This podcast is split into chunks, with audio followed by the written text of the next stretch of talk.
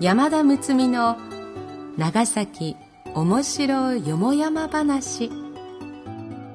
ポッドキャスト長崎の歴史シリーズ。今回は長崎文献社のご協力により法庭勘吉著作長崎面白そう第2巻師団切り抜き帳から抜粋し長崎物知り手帳シリーズ特別編としてお送りいたします。読み手は歌の種でありたい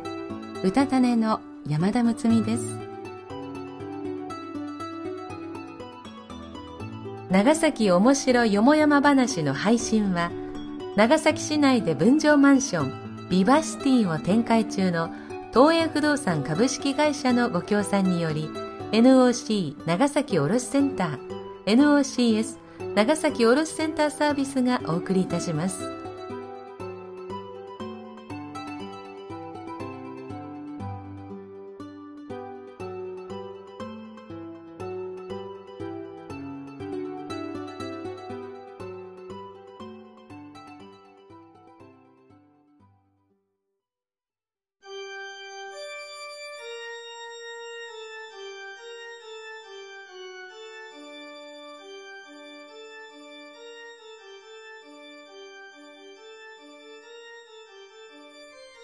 第19話、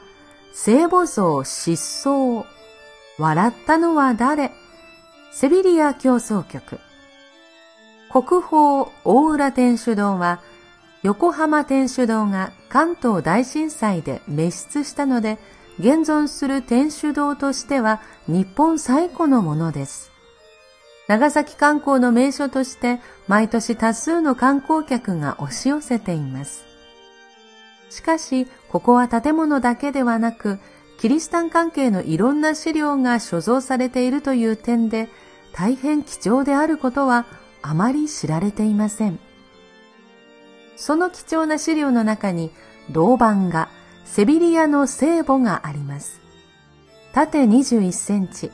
横13.8センチの岩皮紙にすった一枚刷りの銅板画。この銅板画がある時突然、謎の失踪をするというミステリーが起こります。正確に言えば、紛失していることが発見されたと言うべきでしょうか。それは昭和17年4月のこと。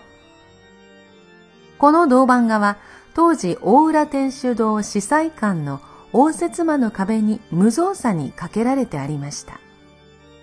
外部からの人の出入りがあっても司祭官側が絶えず監視しているわけではありません。そこに盲点があったのでしょ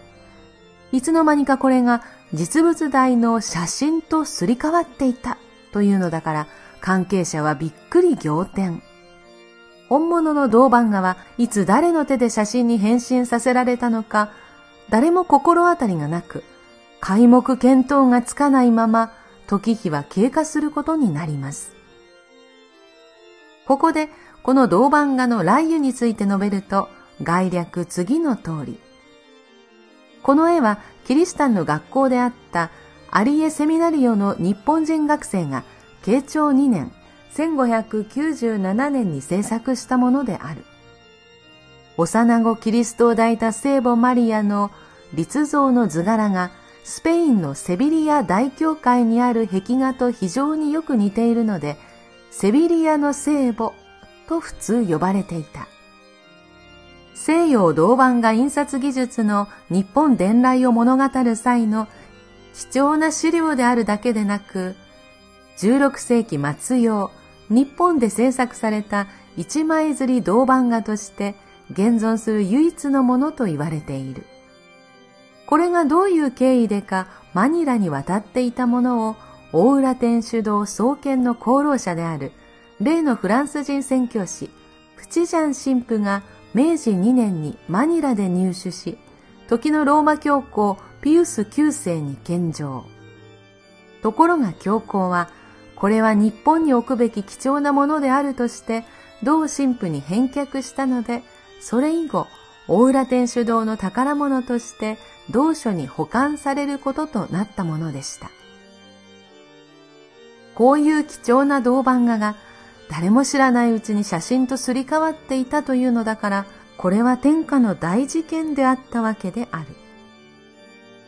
当時の新聞を見ると、降って湧いた珍事、貴重な慶長年間の一品、和製モダリザ失踪事件などなどと大々的に報道されています。その2年前の昭和15年には西洋美術史研究家の西村貞氏が銅板画誌を出版するため長崎に調査に見えており、その時までは確かに本物であったことははっきりしている。とすれば、その以後の出来事ということになるが、教会側では全く心当たりがないという。ところがここに不思議なことが起こった。市内の某郷土史家がこの大騒ぎを新聞で知って、ああ、あれなら神戸の池永美術館にあるはず。大浦天主堂が池永さんに売ったんだろう。というのである。これで大浦天主堂は二度びっくり。早速極秘のうちに死者を走らせて池永美術館を調査させると、あったあった。まさに本物がちゃんと同館所蔵となっていたではないか。これは一体どうしたわけかとだんだん調べてみると、次の経緯で池流しの手へ渡ったことが分かった。まず、神戸三宮にロゴス書店という本屋があって、そこが最初に持っていた。次に、同じ神戸の有名な収集家の入江何菓子という材木商がいて、この入江氏がロゴス書店からその銅板が1枚を3300円で買った。ところが、かねてからこれを非常に欲しがっていたのが池流しである。池流しは入江氏に対してぜひ譲ってほしいと交渉をする。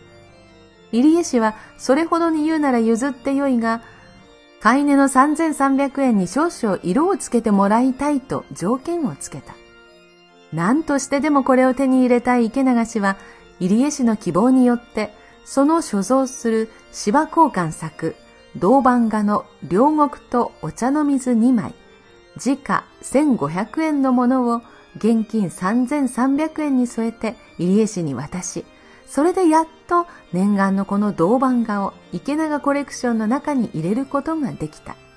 大体の筋道はこういうことであった。大浦天主堂からの使者に、ことの次第と、長崎へぜひ買い戻したい意向があることを聞かされて、池流しは驚いた。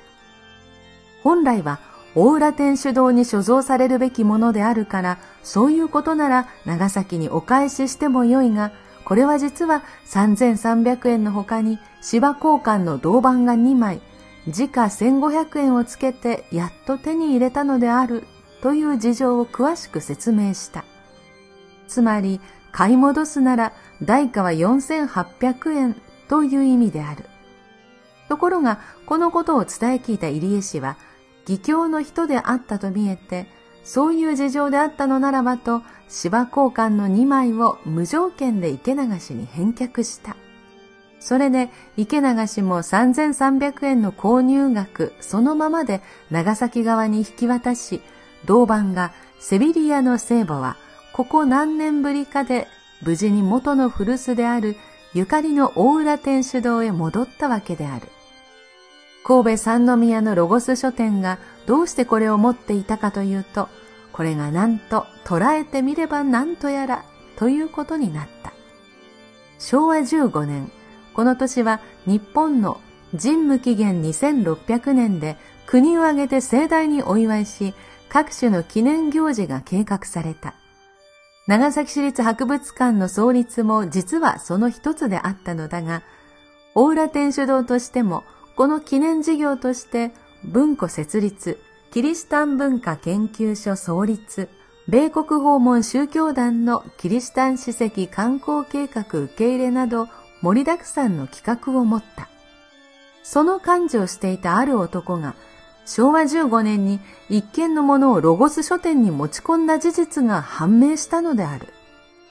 この男は熱心なキリスト教信者で、長崎教区進学校を卒業し、母校で教師を務める傍ら、大浦天主堂記念事業の企画や、その他熱心に世話を焼いていた。警察は事件とともに乗り出し、この男を有力容疑者として、その頃彼が勤務していた満州国ハルピンまで指名手配するなど、一時は大騒ぎであった。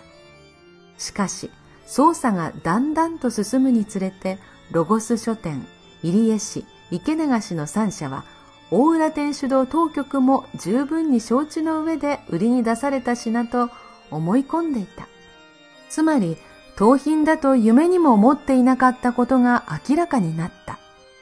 問題は、かの男がその金を横領着服したのかどうかという点であるが、犯人が天主堂内部のものであり、教会側にもいろいろの事情があったようなので、ことを荒立てないまま一見落着となったようである。犯人は発覚後の同年6月、満州国ハルピンで逮捕されたが、最初、ロゴス書店に持ち込んだ時、この物件は3000円と評価され、その中から手数料その他を差し引かれ、犯人がロゴスから実際に受け取った金額は2100円であった。この銅板画は、このことがあって以後は、大浦天主堂の館内奥深く秘蔵され、戦後になって、昭和35年7月13日付で、県指定の有形文化財になった。国でも大変重要視されている。教皇ピウス9世のサイン入り書簡は、すり替えの時にも手がつけられていず、今も版画と一緒に保管されているはずである。そこで、ここで、犯人、教会、ロゴス書店、入江市、池流しの5社のうち、一体誰がいくら損し、いくら儲かったか、また損得なしは誰であったか、お分かりでしょうか？池流しというのは、神戸市の実業家、池永武氏のことで、その収集品は池永美術館として一般に公開展示されていたほどの美術収集家である。池永美術館は昭和26年神戸市に寄付され、神戸市立南蛮美術館となった。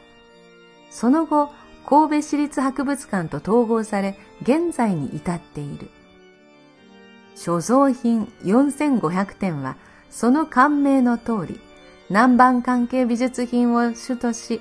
長崎ゆかりのものが多い。終戦後、池流しから長崎市に対し売却したい旨の交渉があった。しかし、原爆戦災直後の長崎としては財政事情や市民感情もあって交渉がなかなか進捗しなかった。そんなこともあって、ついには池流しと神戸市との話がまとまったということである。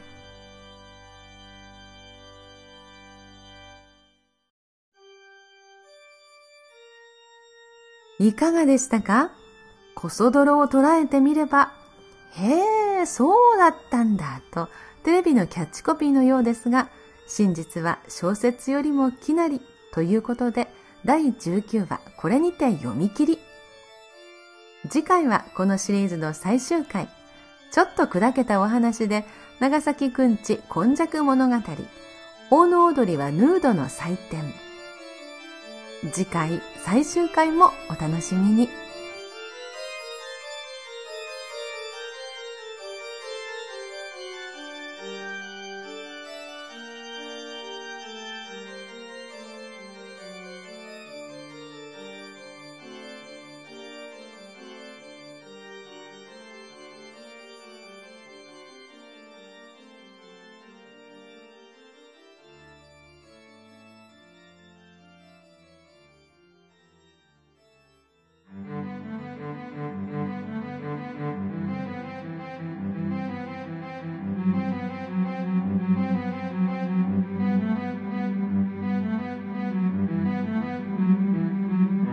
今回のお話いかがでしたでしょうか？私はこの銅版画の存在は知ってはいましたけれどもこれが一度こういう物語があったあの紛失したものが戻ってきたということはもう全く知らなくてそしてこの銅版画がすられた時っていうのが1597年慶長2年ですけど26世人が貼り付けにあった時なんですよね。26星人の貼り付けが2月5日だったのでその後アリエの方で作られたものっていうことを知るとまたその重み、えその作った人の痛みというか何かこう感情が押し寄せてくるようにも感じました。皆様にはどのように届いたでしょうか？この配信は東映不動産株式会社のご協賛でお送りしました。東映不動産株式会社は長崎市内を中心に70棟以上の分譲マンションビバシティマンションを展開しています。地域に根ざした地元の企業として安心安全快適な住まいを提供しています。東映商事株式会社株式会社ビバホームの各グループ会社との連携によりマンションの購入管理リフォーム売却まで住宅に関することすべてのサービスを提供しています。詳しくはウェブで長崎ビバシティでご検索ください。このポッドキャストは長崎卸センター長崎卸センターサービスがお届けしております。本文中差別または差別的とみなされかねない表現がある可能性もありますが著作者にはもとよりその意図がないことはもちろん長い期間出版され続けている書物であることなどから朗読用のテキストとして多少の言い回しの変更言い換え省略を行いつつも原作の遮奪な香りを残すべくほぼ原作に沿って朗読いたします。あらかじめご承知おきください。